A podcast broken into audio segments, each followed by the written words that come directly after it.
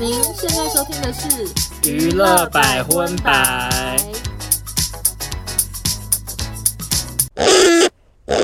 嗨，大家好，我是少中，我是欧娜。欢迎收听第四十五集的《娱乐百分百》。为什么又变成这个线上录音的呢？因为我只能说，做人不能爱说大话。你怎么把我想要跟你说的话讲走了？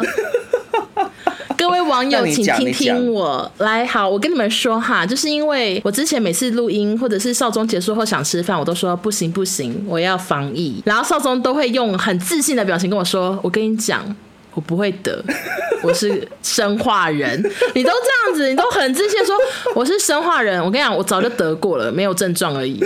然后我就想说随便吧，然后我就我，而且最好笑的是，有一次呢，有一个呃网红想要约我们两个吃饭，嗯我就想说要出国，我要快赛，我压力大，我就说我不想去。然后少宗你就跟他们讲说，呃，那个欧娜是胆小如鼠，她不敢去。 结果那个网红就说，可是我得过了，然后另外一个没得过。结果那个约我拒绝之后，再过一天，那个另外一个人就得了。 你知道这件事吗？你知道我不知道他得，可是我只能说你真的小心的有理耶、对我就是这样不断的死里逃生呢、欸我只能用死里你讲得逃没有生。错我是欸成龙哎、我是成 龙，因为我跟你讲，我那天跟你说大话说我跟你讲，我就是不会得。隔天嗯我跟阿布 碰面，我跟阿布也在讨然后嘞论，我我们就说，哎、我们两个会不会都得过？因为我们周边全部的人都得了，然后就我们两个人没得。嗯然后讲完大话刚讲下去，老天爷看到了，我不要让你得劈意。你的雷。对，老天爷马上就是马上让我确诊，而且我只能说还蛮痛苦的。我一开始呢、有症状的时候是礼拜二那一天，那天我正在剪我们的娱乐百分百，对我那时候就一直隐隐觉得我好像有点不对劲，可是我不想去快筛，因为我想说我我一定要把它剪完，你不想面对就对了，因为我现在分神在那边阳性了，你就会开始担心，然后你又要在那边开始上网查一些微博的。没我错想说，我不管，我先把工作做完。嗯所以我就剪完之后上传，我传给欧娜，然后欧娜那个时候还在直播。对我其实那时候内心很想要跟你讲说，王一文，我觉得大事不妙了。 可是你在直播，我还进去你的直播间，我又不能跟你讲，我不想在直播间里面说王一文，我就有确诊了， 我就才留言说王小姐，我上传了什么？可是你一直在讲你自己的故事，你完全没有在看留因为那言。留言在很下面，我后来才看到。然后后来等到欧娜回我之后，然后也上传完，然后我也把那标题就写给她之后，嗯，我想说，好，现在半夜大概三 点，我就来快筛看看这样。嗯，一筛，我跟你讲，那个杠杠跑出来有够快，真的假的？没有迟疑，马上给你两 条线。可是我那时候想说，搞不好是假的，所以我就想说，我先不要声 张。而且因为那个时候半夜你没有办法找到医生帮你那个视讯就是对对对，因为现在的新规定是说快筛阳可以等于确诊，可是你还是要找到医生跟你视讯门诊，对让医生判定，你不能自己随便判定这样。那你半夜也不会有啊，所以我想说，好，我就明天早上再筛一次，然后隔天一大早，王一文就很紧张的问我说：“少少，你快筛了吗？”因为他就很怕我有确诊，这样因为影响到他的美国之行。然后那时候刚好在开公司的会，我说等我一下，我等一下筛。其实你已经筛完了，可是我那时候想说可能是假的，因为他有时候会有一些嗯你知道没有很准，怎么可能我说可能假警报假警 报。而且因为我那天睡觉起来我就已经没有不舒服了哦，OK 我想说我会不会是一般小感冒？嗯，结果我后来再快筛了一次，就还是阳性。我就跟王一文讲，然后我讲的时候很害怕，我很怕王一文是一个没血没泪的人，我很怕我一讲说哦那我阳性，哦那就说你这样影响到我去美国怎么办？我怎么我我哪敢结果好险讲欧娜啊？是说保重身体之类的。但是你知道，我内心就想到一件事，你之前也是那边笑人家骑车摔车，然后就马上摔。我想说，我就想说，潘先生再继续铁齿下去，我真是看不下去，我只能说，我就是太爱讲大话。太大话。可是因为你又不舒服，我实在不好意思说你在铁齿啊，所以我隔天是跑去在阿布的直播下面说，少宗真的好铁齿，好好笑。 我不敢大肆的宣扬你多铁齿，因为我那天上一次跟欧娜录音的时候，嗯我就在那边跟她讲说，我说我跟你讲，我就是不会的。对然后王一文还这样拿着手机就 摇头，就想不想理我的大话，结果我就确诊了。哎，我只能奉劝各位听众朋友，真的是不要爱讲大话，要还是要小心啊、所以最痛是喉咙吗？一开始其实还好，一开始就是喉咙痒痒的，我也没有什么不舒服。我想说，哎、我应该这个七天就这样度过了吧？结果后来嗯隔天就开始半夜发烧，烧到三十九度多，然后我嗯妈就一直每个小时一直叫我起来喝水，然后帮我量体温，这样这样一整晚，我妈就没睡，然后一直到隔天早上起来的时候就比较好了。然后因为感觉不对劲。好痒。 然后，可是其实后来我身体就没有再发烧什么的，就开始变喉咙非常非常痛。吞口水都痛。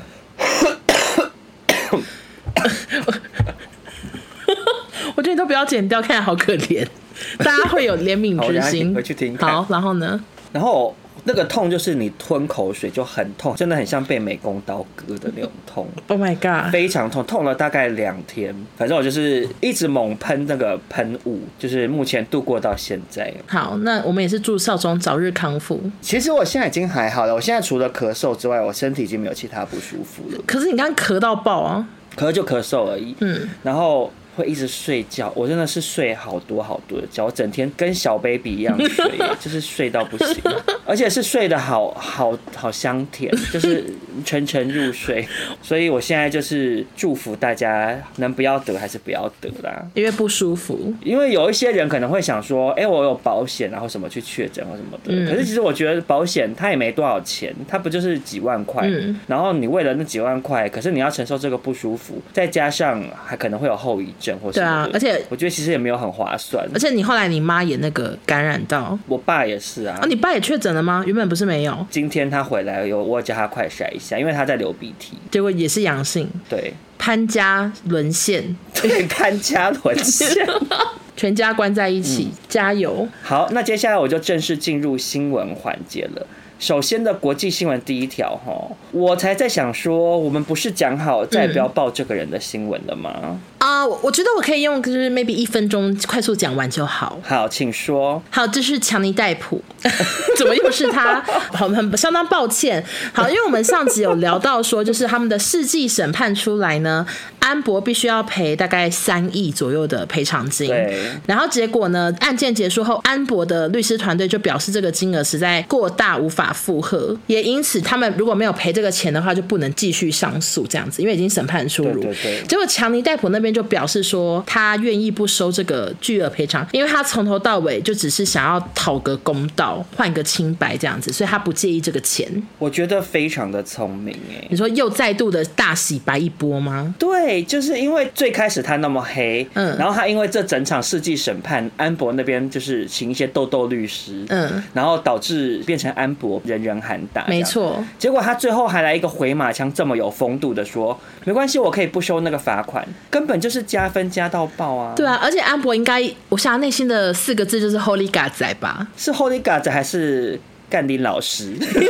想说三亿你又给我耶出这招，我会不会又显得我形象更差？没有，因为三亿真的太多，要是我就是满满的 Holy God 仔。我不太确定哎，因为一个是说对我不用付三亿了 Holy God，对可是另外一个角度是，嗯，我形象已经这么差，结果你现在要把你自己更加分，我真的是 Linia 卡后，就是会有那种感觉、啊 对。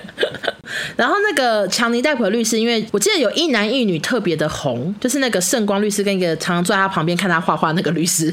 然后这两个人呢，他们最近都很常上节目，结果就有在节目中聊到说，强尼戴普，因为他那时候不在现场嘛，然后他那时候得知自己胜诉了，他卸下了全世界施加在他身上的压力，露出了过往六年从来没有出现过的笑容之类的。啊，怎么觉得好像蛮感人的？就想说六年了，我一直被人家说是那个家暴王，我再也不是了，请叫我慷慨大王。可是好像也不能说他不是家暴王哎、好啦，应该是说他是互相家暴啦。言语暴力， 还手好了，还手王好了，说 还这手样可以 王吧。好啦，那我们聊了大概一两个月的强尼戴普呢，嗯接下来我就带给大家一则非常新颖的国际新闻。你说没听过这个人吗？对，因为我真的不知道他是谁，而且这个事件我个人也觉得是蛮新颖的，好，就是有一位英国的巨乳网红，就是嗯大胸部网红，嗯这个是媒体写的哦，不是我 封的哦。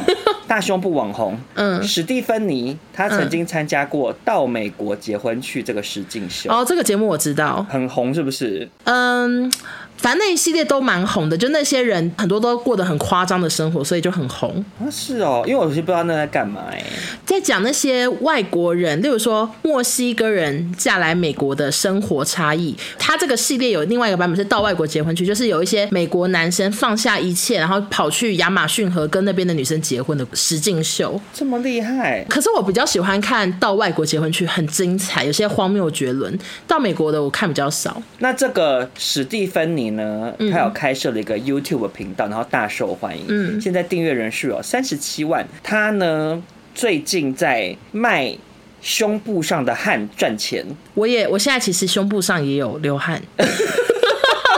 还是我现在你要卖是不是我现在采集算了，因为 我现在 right now 呢，为了求那个音质最好，我把电风扇关了，所以我现在其实胸部下的确是有汗。你干嘛不开冷气？我有开，可是还是要吹电风扇才能凉快。那我是你自己太怕热了，没有办法。所以他怎么他怎么采集呀、 OK，我该跟大家介绍哈，嗯，他呢，就是说我在炎热的夏天，胸部一直在出汗，只要准备一个瓶子晒十五分钟的太阳，就能嗯产出一整罐的乳香汗水。所以呢，他说只要天气 OK 的话，一天可以收集十瓶，每瓶开价四百英镑，大概是。一点四万台币，一个礼拜内已经接到了五十笔订单，相当于已经赚了七十几万台币了。天哪、好恶哦、哎、很好赚呢、胸部的汗其实还是臭的啊。我不知道，可是他写乳香汗水，会不会他的真的是有乳香？我觉得除非他有先喷香水，然后再流汗吧，可能就会有点带着微香的汗。但是如果没有喷的话，应该还是臭汗哦。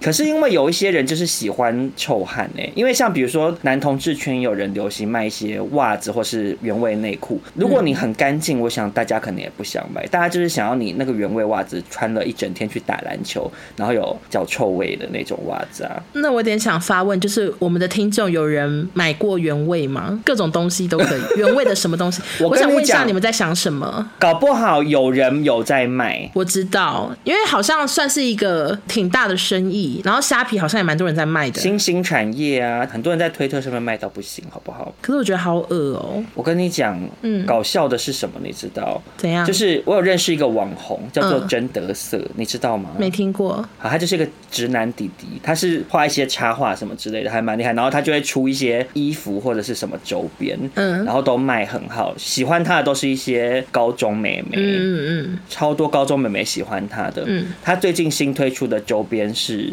钥匙圈，然后嘞，买钥匙圈他送内裤小脚。什么小脚？内裤小脚，嗯他把他的内裤剪成一片一片的，然后就是随机附送这样，跟钥匙圈一起寄出，哈，这样抢也购可以一。空啊，可以啊，而且他还有说他有寄一个给我，我还没收到。所以他有露脸吗？他是帅哥吗？还是他是帅哥，应该不是你认为的帅，他是那种花美？就年轻女生喜欢的帅，对对对，就是感觉会在《原子少年》里面出现那种，我懂刘海我懂刘海比较大片的那韩种，系韩对。系。可是如果我的小孩被我发现他买什么内裤小脚，我可能是会暴打小孩耶、 哎为什么？想说，这双才高中买什么内裤小脚、啊，有没有搞 错？而且如果刚好买到就是那个鸡鸡放的那个位置，正面哎我要我要气死，最 脏，还还大俩狗，你讲的没错，还特别黄黄的。我宁愿他买一些边边角角，就是比较靠近腰那边的。我刚刚想要插播一下那个乳香的事情。呃，我之前有看一个日本综艺节目，然后里面有一个类似美魔女之类的，就日本美魔女，然后她非常的会美容，就是很老但看起来很年轻。她就说她也很会美胸，然后说美女的胸部摸起来，呃，怎么讲？不是摸起来，好好好恶。我想一下，你的两只手指头去卡乳沟，这样搓搓搓搓热，然后闻的话，他说美女的味道是葡萄柚味。啊，然后他就现场搓给大家闻，然后就大家都说真的是葡萄柚味。然后我小时候我就也这样弄一弄，没有味道啊， 就觉得 所以不是美女。不是，就想说，哎，那那我再顺便反问大家，除了有没有卖过原味内裤，请问一下你们有葡萄柚味吗？因为如果真的美女才会有葡萄柚味，我觉得是一件蛮神奇的事哎、啊，好啦，大家再闻闻看，再跟我说。好，但是呢，他除了卖乳房上的汗之外，你知道他其实之前卖另外一个东西，也是跟味道有关，只是呢，最后因为身体因素没办法继续卖。你要不要猜他之前卖什么？头皮屑、不是，身体因素、因为要一直生产这个东西，导致最后生病。母乳、不是，不是，不是，经血、经血。不是清血，好，我不知道，请说。是屁。哈？他卖屁，那怎么收集？用塑胶袋哦。我跟你讲，他很幽默、哦。嗯，他说他用瓶子装屁。嗯，他每天呢，为了要应付每周卖五十罐以上的屁，嗯，他一直吃一些就是地瓜啊什么之 类的，一直吃一些豆豆类或者是辛苦蛋白了，质的辛苦东西。了。然后呢，他每一罐的屁卖台币两万八，卖超好。可是因为他一直吃这些东西，然后吃了两个月，一直放屁，然后最后导致心脏出现问题，胸口剧痛，送入急诊室，所以最后他才停止了他的放屁事业。这样，可是他透过这个方法，他一周赚一百四十万台币。我觉得这个人好会理财哦。那你如果有人要买你的屁，你愿意买吗？嗯，可可可卖贵一点喽，就是 这么嚣张。就是两万神八经病跟你买，有人说哦，那我想买你的屁，好啊，应该可以 吧？我不知道，我妈听到会不会生气啊？以为我在卖，就是类似原味内裤的感觉，卖屁应该可以吧？反正，很好赚，很好赚啊。而且我也蛮蛮常放屁的，所以就觉得生产方面没有什么问 题。我觉得吃个瓦城就可以放好多屁，比你在那边团购还赚得快哎、真的好快，好好爽的一个工作呢。因为你开一个团要赚到两万八，你可能要花个三天五天的，可是你放对啊屁只要一秒。嗯，好了，我们在这边开放，想要跟欧娜买屁的人私讯她好不好？不要不要， 我我我怕我最近太忙没有空 放。好，OK，那我们接下来前进下一个新闻。好，下一则新闻呢，就是小甜甜布兰妮，她真的是办婚礼了。她最近就跟她小十二岁的恭喜男朋友呢，自从经历了订婚流产的痛苦之后，最近就是低调的举办婚礼，结果没想到当天出现了一个来砸场的啊、是谁？就是她的第一任老公，那个在拉斯维加斯结婚的亚历山大。我不认识他、欸，我只知道凯文·费德林。哎，就是拉斯维加斯结婚只结婚五十五个小时的那个啊。哦，好像有印象。对，然后那个亚历山大呢，我真的搞不懂，反正他算他算是直接的闯进去。我看那个直播的片段，他算是畅行无阻。婚礼蟑螂吗？对，就是他一度已经走到场地了，大家都还在布置，可是他就是一路畅行无阻到那边。然后他一边走路就一边跟大家打招呼，就说：“大家好，你们知道我是谁吗？我是布兰妮的第一任老公亚历山大。”也太糗了吧！对他就是跟一直跟工作人员打招呼，还击掌说：“嗨，我是亚历山大，我是他第一任老公。”这样子。好可怕哦。然后嘞，然后他一度还说出，就是我今天要来毁了他的那个大喜之日，哈，怎么那么贱啊呢、很贱。然后保全们就一直说 “please go”，就是请他离开这样子，但是他都一直畅行无阻，直到最后就是被保那全为什么压制。保全不把他扛走？为什么这么晚才压制？保全保全一开始可能有点，我而且他们是不是搞不清楚状况。那这是什么烂保全啊？小情人，不然你要换一家保全公司哎、有听到保全说不可以进去什么之类的，可是他们可能还在见识，想说要怎么阻止这件事，然后结果后来他们才成功的压制了这个亚历山大先生。但是后来记者有拍到说，就是有被压制在地，然后内裤还露出来，反正就一切都很糗。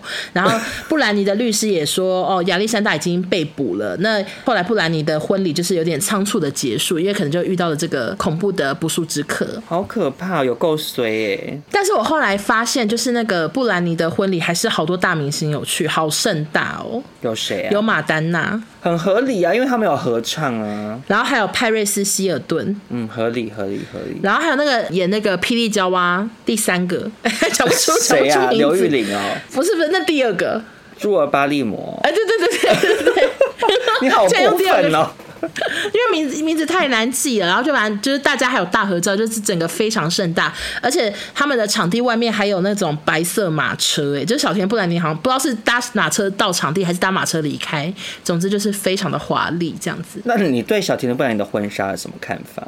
不好看吗？还是怎样？就是想说，真的很不当下哎、就是那个款式就是不是 right now 流行的，因为这两年很多女明星结婚嘛，大家不是都会讨论婚纱，可是大家婚纱最近比较流行的都是一些典雅的款式嘛，然后很多都是爱穿长袖的，你有没有然后发现很长很长的纱，对，可是小甜甜布兰妮的那个就是有点有一点两千年的风格吧，很怀旧啊。对啊，就很千禧风啊，也不枉费她是千禧年最红的明星啦。就他婚礼场地也是有一点怀旧，哎，就是好多好多玫瑰花，看起来就有点比较旧旧的感觉。会不会被小甜甜布兰妮粉丝骂？ 哎、我突然发现你的评语跟你当怎初么样看到小猪第一次上台表演是评语是差不多。是怎样说旧 旧的说感觉旧吗？旧的感觉还是什么？还有那个啊小猪的 MV 啊，你也是说什么？哦就是很旧旧的感觉。词汇超少。 对，那你觉得你可以接受你婚礼，然后离开的时候搭马车吗？可是他要搭去哪？马车可以去的地方很有限吧？ 哎、对耶，会不会只是就是一个形式？就是你可能要搭着哒哒哒这样五百公尺，然后到旁边马厩停下 来。对，然后再下车啊。对，你可以接受这样离场吗？因为我好像不行哎、我觉得我不行哎、因为我觉得我对于任何为做而做的事情，我都会不太喜欢。而且马其实有点臭，好，那接下来呢，下一位新闻人物呢，也是一个大家非常喜欢的偶像啦，就是我们的小贾斯汀 （Justin Bieber）。嗯没错他最近在进行他一百三十场的 Justice 世界巡回演唱会呢，竟然在这个进行的过程中，在 IG 发了一个影片，说他罹患了沦陷亨特氏症候群，然后他就是变成神经颜面失调。你有看到影片吗？其实有点小小可怜。我是看到照片，他就是发了一个影片，然后就说：“你看我现在一边可以眨眼睛，然后他就眨了一边，可是另外一边就完全不能动，半边的脸是整个完全无法做任何动作跟表情。然后他可能演唱会就是会造成一些取消，非常的可惜。这个是为什么会得啊？压力大还是什么病毒什么之类的吗？嗯，我看是说跟什么带状疱疹病毒有关的一个并发症，然后带状疱疹好像就是类似压力大会发生的吧？因为像我有时候压力大那阵子，我手上会长汗疱疹啊，你不是也会？我也会啊，我也会。可能就是有点类似的一些免疫失调发生的事情吧。而且因为我记得好像很久很久以前，康永哥不是也有类似的状况发生过？你记不记得？对他那时候戴个半个面具，哎、不得不说康永哥好敬业哦。对啊，他就戴着面具上台这样。对啊，要不然要不然一般人哪会想要在工作啊，都累死，然后又又觉得很尴尬，要一直用脸这样示人。哎、可是你记不记得很久以前，小贾斯汀有因为演唱会的事情也是闹了一个风波在台湾？是不办吗？还是怎样？我有点忘了。就是很久很久以前，他那时候刚走红的时候，大概 about 十年前，嗯他就来台湾小巨蛋办演唱会。可是因为他就迟到上台，嗯然后就又没有唱很久，才唱一个半小时。然后台湾很多歌迷嗯就在场外吵成一片啊，有一半的歌迷就说退票、嗯嗯嗯退票什么的，然后另外一半的人就很生我气、啊，记得我记得就说你怎么可以这样骂他？什么那个影片好好看哦，我到现在还会上网回味，推荐给大家。好，那我们在这边就祝福小贾斯汀早日康复了。那接下来嗯呢，我们就进入台湾新闻。那第一则台湾新闻呢，我真的没有想到我们会在娱乐百分百报道她，虽然她最近算是非常的走红了，就是我们的法拉利姐庄婷婷。那婷婷她最近直播非常的走红，不知道欧娜有没有在收看？我完全没有在收看，那你有看一些网友剪的一些好笑的片段吗？我也笑不出来，因啊，为什么？就是为我就不喜欢张婷婷啊，哪一种不喜欢？因为她不是感觉很像很很常在骗网友还是什么的。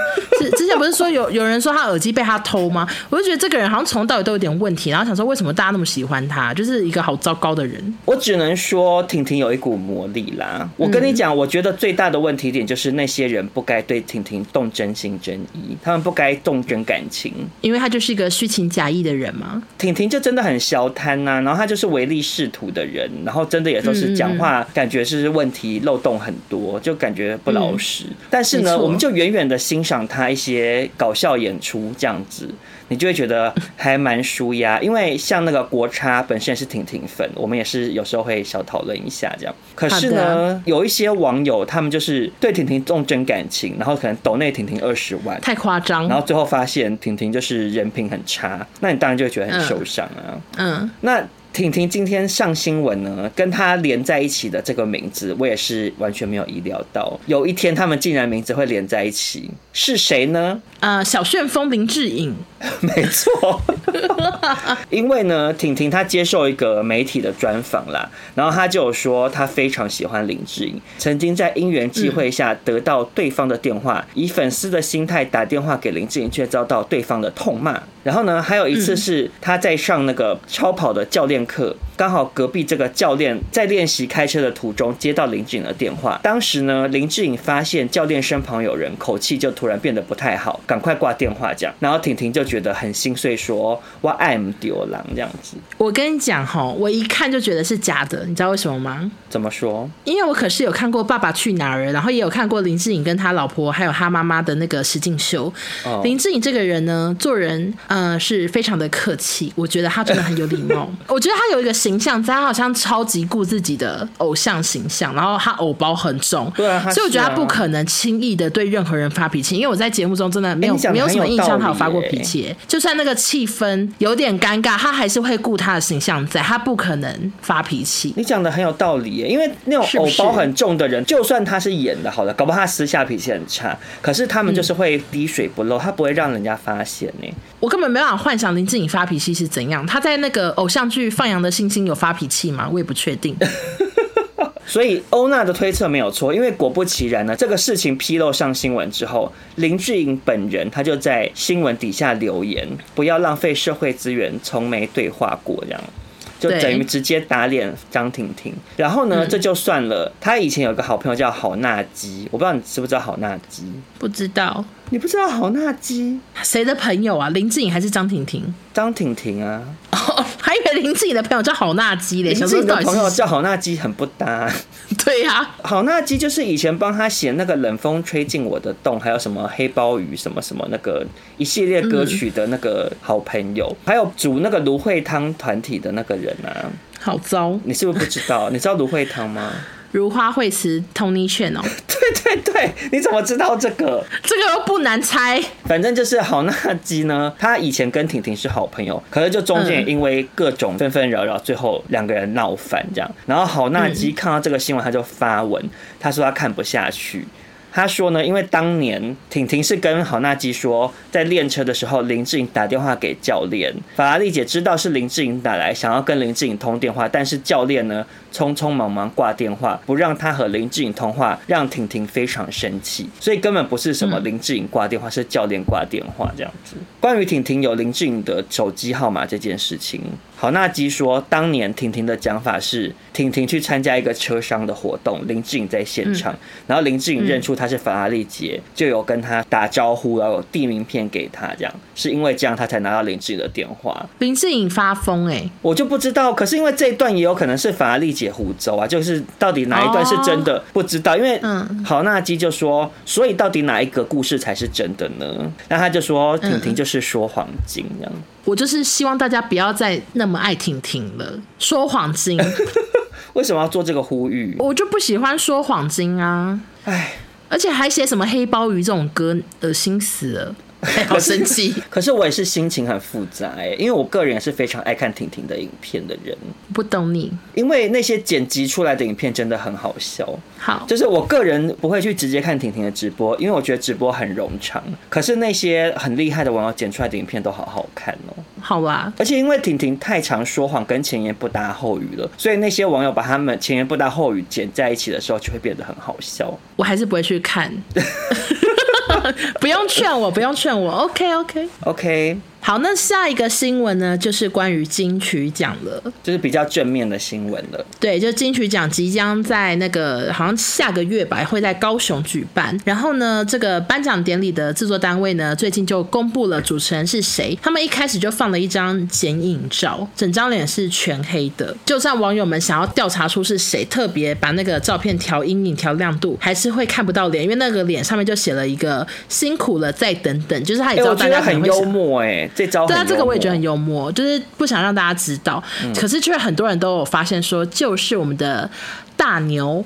罗时丰，大家都知道，因为我那时候猜很久哎、大家都知道啊。你一看到就知道吗？我其实那时候看到，我觉得好像萧敬腾哦，可是可想说不可能是他，他不在台湾。因为我那时候看发型，我还猜说会不会是罗志祥。可是头型不像罗志祥啊，比较窄，他发型也是那种染那种栗子色，然后厚刘海，就是跟罗志祥往发型前的很像。我就想说，会不会罗志祥是因为他最近要什么登上小巨蛋，直接要再出发，然后可能特地瘦身练身材？其实如果罗志祥主持，搞不好收视率会大飙高欸诶、对啊，其实是没有错。因为大家很久没看到他主持，可能会看。可是罗时丰现在也很红，因为他 YouTube 已经六十一万订阅了，他也真的是当红 YouTuber。这么厉害，你记得他之前来我们节目的时候，有宣传说他的 YouTube 没人看，然后他什么对侄子帮他我知道拍，嗯快要倒台之类的。嗯然后我回去还觉得好可怜，因为好像那时候还没一万订阅，我还发现动说大家赶快去订阅大牛哥。我只能说你是他的贵人呐、你是他的贵人。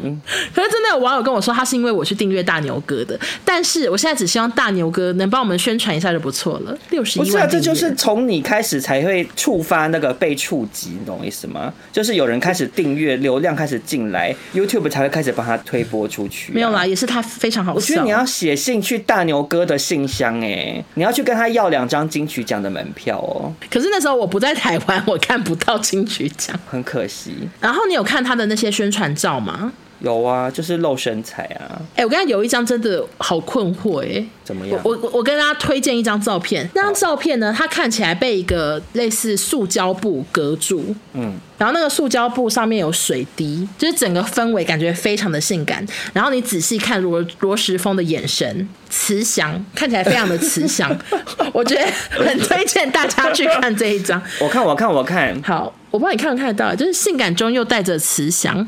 我看得出来哎、我看得出来，感觉他是很性感，可是又想要问说假爸爸哎的那种感觉。对对， 然后就大家现在都很期待金曲奖，因为都觉得罗时丰非常的好笑，而且是年轻人也都喜欢，已经不是只有老人爱他了。哎、我真的觉得有一些这种演艺圈的一些常青树啊，他们真的是其实很厉害，因为像秀慧姐也是。对，就他们有抓住时代的脉动，因为有一些人他可能年纪大就不想要学新的东西，或者是觉得网络是什么我好陌生好害怕，或者说哈网友互动我跟他们有代沟。可是像罗时丰或者是秀慧姐，他们就还是很跟上这波潮流，就就再创新高峰。你看王王秀慧现在在年轻人的世界也很红哎、好厉害哦！对啊，我们要跟他们看齐。那你知道红毯是谁主持吗呃，我想该不会是有杨千霈了吧？ ？No，完全不是，玛丽，玛丽吗？错错错。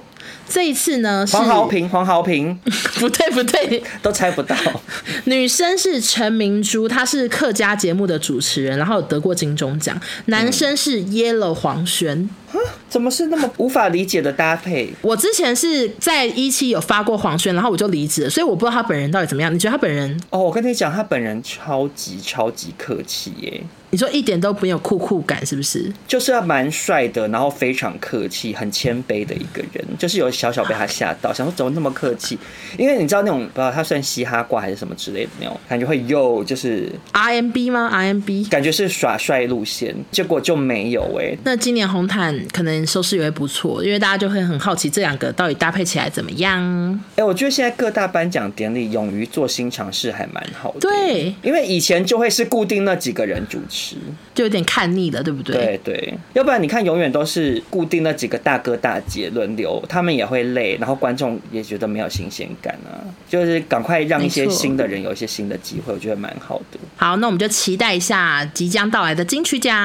那下一则新闻呢，就是我们的老朋友萧敬腾。怎么说呢？啊、萧敬腾呢，最近就是他接受了一个红星视频的访问，那个访问呢，就是问他说：“你最近都好常在长都，呃，成不是长都啦，等一下。下想做什么东西？”那记者就问他说：“哎、你最近很常在成都，你会在成都长居吗？”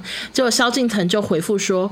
我已经居啦，我已经在这里长居啦，然后就是直接登上热搜第一名，就大家都很惊讶说，哎，萧敬腾竟然定居成都啦，然后台湾也都上新闻，就是大家在讨论这件事情，但是台湾的可能就是骂声一片，但是中国那边就是说，因为萧敬腾有雨神的封号，就是他去哪里哪里就下雨，然后成都的人就噼噼嚓想说天哪要下雨了，大概是这样子的差异。我收到超多人传这个新闻给我，因为我们之前有一直讨论说，萧敬腾明明老家就在南港，很多网友对就传给我说，少中你真的可以去帮萧敬腾南港的家打扫了，因为他不会回来了。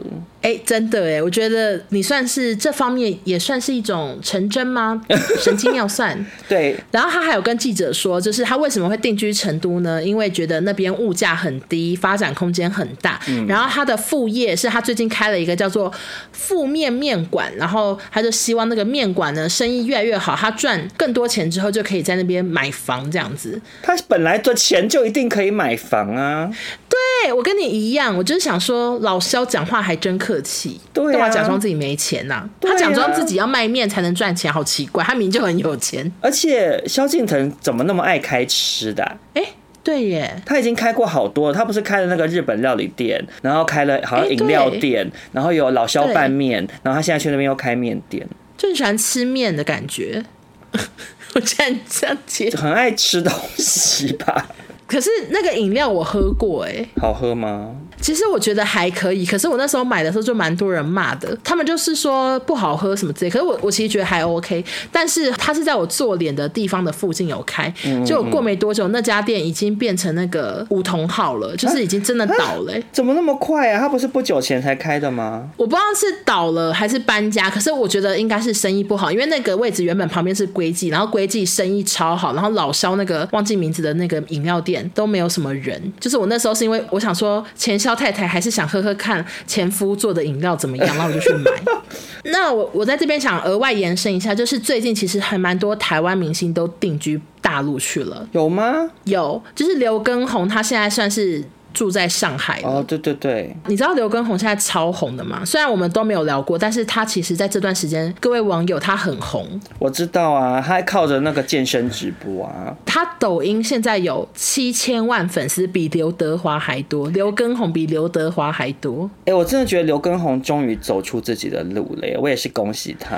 对，因为他以前永远都在周杰伦的下面。他就是因为周杰伦的兴趣就是收一些跟班，喜欢招揽一些小弟在他旁边走来走去啊，对，刘畊宏以前的什么特雪色糕，是什然后么？什么小小麦吗，还是什么之类的，超多哎你啊怎！么都背得起来啊？就他很多这种人，然后他那时候还开了一个什么什么 Mr J 频道哦什么的，然后就跟那些人对一起一个主节持，目嗯然后也不好看不好笑，然后我就觉得整个很奇怪啊，他就是很像不甘寂寞的老大哥，然后一定要找一些拍他马屁捧他的一些人跟在旁边，哎、我这整段会不会被 骂？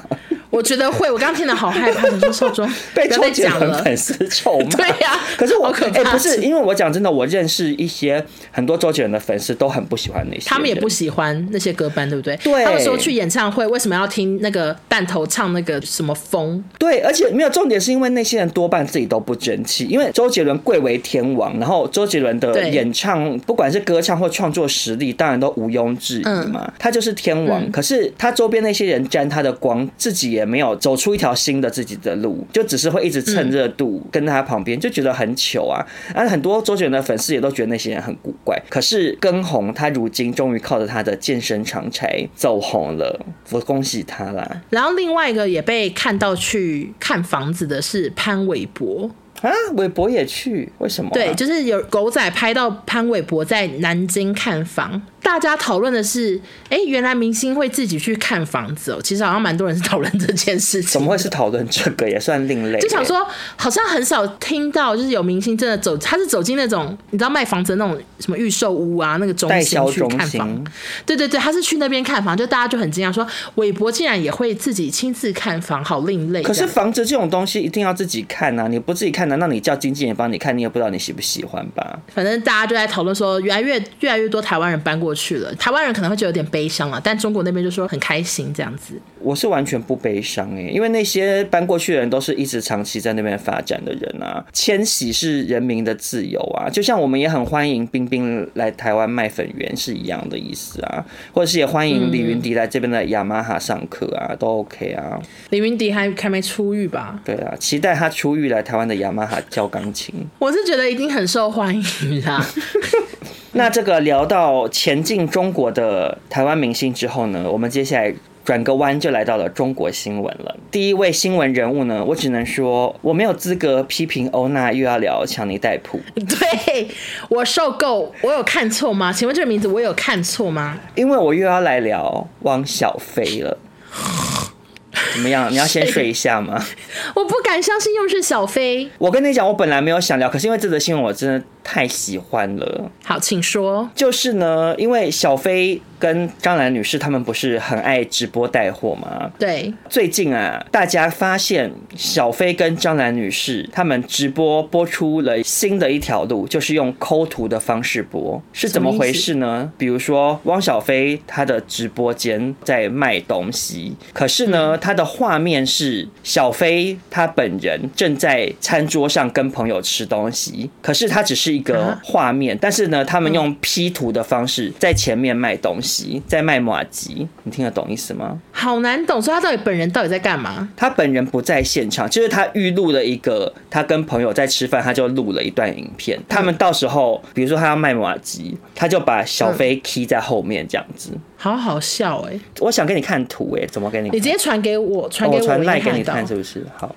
因为我觉得太好笑了啊！你看得等出一来下吗？哦，你看得出来吗？我完全看得出来哎，怎么会这么好笑的一张假图、啊假不假？？假不假？ 超级假哎！就是他们手在前面卖马吉，可是小飞本人在后面，他在跟朋友喝酒啊。对，而且他还不是真的人在现场的背景喝酒，不是不是，就是假的，他是 key 上去的。好荒谬哦！而且荒谬的是，很多网友还不知道、欸，就说小飞怎么不说话？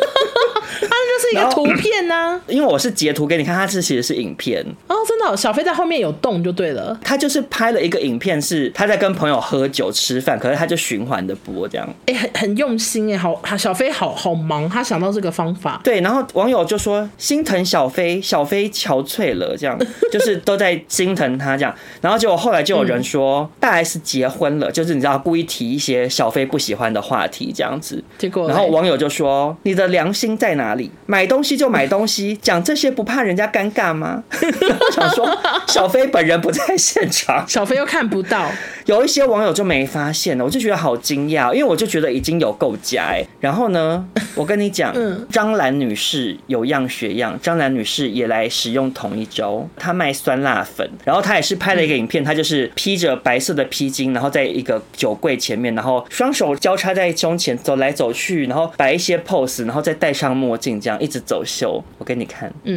真的好好笑。这个这个比小飞的还幽默。 对哦对，然后它前面那个酸辣粉就是漂浮的哦，它的前面那个酸辣粉漂浮在半空中。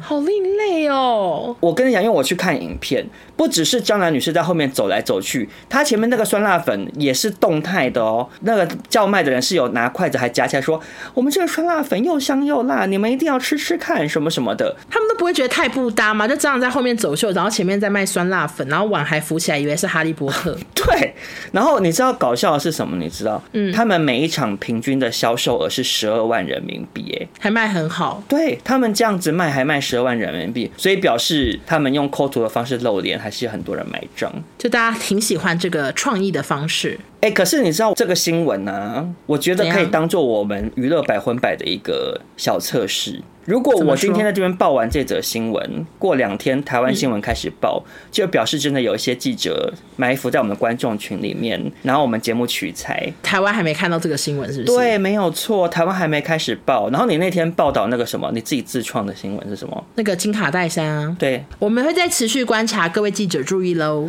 对，所以呢，欢迎记者朋友来听娱乐百分百，帮你自己就是增加你的写稿量这样子。好，那下一位呢？这个新闻人物，其实我们前一阵子才聊到，就是吴亦凡 Chris Wu。没错，呃，因为我们上次是聊说他是不是出狱啦，因为他推特还换照片什么的，然后那时候就有网友跟我说，其实吴亦凡他到现在都还在看守所、欸，当然啦、不然嘞看守所跟监狱又不一样啊。啊，那是怎样就是当时我们聊的时候，他都还没有被审理这个案件，啊？所以他从头到尾都还没被审理，他只是一直关在看守所。对，就是那个网友是这个意思的。哇，那他真的要拖几百年呐、啊？结果呢，《人民日报》就发出了一个重要公告。嗯，二零二二年六月十号，北京市朝阳区人民法院依法开庭审理了被告人吴亦凡，就是他们终于审理了。然后他这边就直接写了他的罪名，然后大家就一阵哗然。他就说，审理了吴亦凡强奸、聚众淫乱一案，涉及被害人隐私，依法采取不公开开庭审理，法院依法择其宣判。会不会宣判出来最后结果不是这样啊？哎，可是下面的网友是说，看来就是这两个罪，就是这两个罪是确定的。如果他要请一些什么很厉害的律师或什么的，可是因为他们又很喜欢拿大明星开刀，搞不好又很快就会报道出来了。啊，你讲的也没有错。就很快就会宣布，就要吓大家说，就是连吴亦凡这种人，老老子都会把他关五十年之类的。我觉得有可能，啊，那我希望云迪没事哎、不知道哎、云迪，因为云迪凭良心讲，他就是花钱什么的，那就是你情我愿的一个性交易而已啊。不知道，希望云迪没事，还是可以来雅马哈。他们两个新闻结尾都一 样。嗯真的，大家还想说，哎、是不是跳针的？以为听到前面的内容。那我们来进行最后一条新闻吧。 好，这条新闻呢，就是有一点娱乐加政治，这条新闻我跟你讲好不好？怎么样？这条新闻我没有料到你会报，因为我本来以为你会想说要给我报。哦，因为我最近就是觉得还蛮惊讶的啊，你是啊，你跟这个 这个就人，你跟这个人很熟是不是？我没有跟他很熟，只是就觉得这个人怎么会发生这种事，有点小惊讶这样子。嗯嗯嗯，就前几周，六月四号是六四事件的三三周年，三十三周年，怎么会讲三三周年呢、 啊？你要不要简单讲一下啊？哎、可是我我跟六四不熟哎、啊，我真的不熟，我要讲什么？好，不然我讲好 了。好，那什么是六四事件？我们就请一下我们的历史老师吕杰， 就是吕少忠。啊你给我这么大的 title，那我还要赶快查一下。没关系啦，简单讲就好。吕杰老师很会简单说历史， 还让你一直讲一些有的没。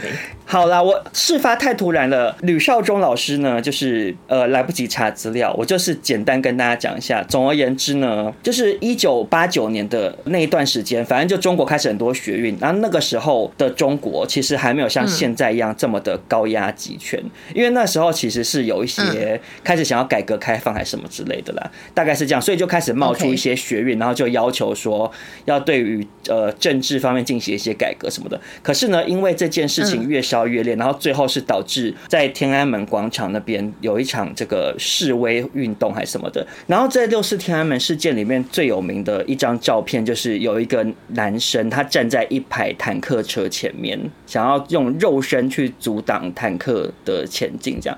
然后反正因为对天安门事件最后就是好像有造成蛮多的死伤之类的，所以就是中国政府是极力掩盖这件事情，他们的教科书好像是完全没有介绍这件事，所以现在很多年轻人你问他，他们也不知道那是什么，就完全脑中是没有这个对历史事件的。而且他们那边很多相关的字眼都会被变成禁字，就是对打不哦对对出来。对对淘宝、小红书在六月四号附近是禁止你换大头贴或者是什么之类，他们是说要维护这个 app，但是却每个 app 都选在这段时间是不能换大头贴，就是怕会有人就是动一点手哦故脚意之说类借的着。换大头贴，然后去去宣传这样个事情，然后像什么哦坦克车的图案什么的，很多地方都是被禁止的。哎，我只能说王老师学识也是蛮渊博的哦。啊，因为有调查一下这个新闻，刚好看到的。 OK，OK 好，那我就讲一下这这新闻是怎样。就是那边有一个非常有名的带货网红一哥李佳琦，他有三千万粉丝，他的淘宝是六千万粉丝，就大家都是跟着他买东西。然后他在六月三号呢，就六四的前一天做了一个端午节的零食直播。然后他在介绍 Oreo 饼干的时候呢，厂商呢就端出了一盘坦克车冰淇淋造型蛋糕，就是用 Oreo 的饼干做那个坦克车的轮子。然后结果这蛋糕真的端出来过没多久，直播就立刻被中断了，所以就被猜说是不是碰到了什么敏感的话题。他被关播之后，他就是先发微博说后台技术故障，然后后来又发一条说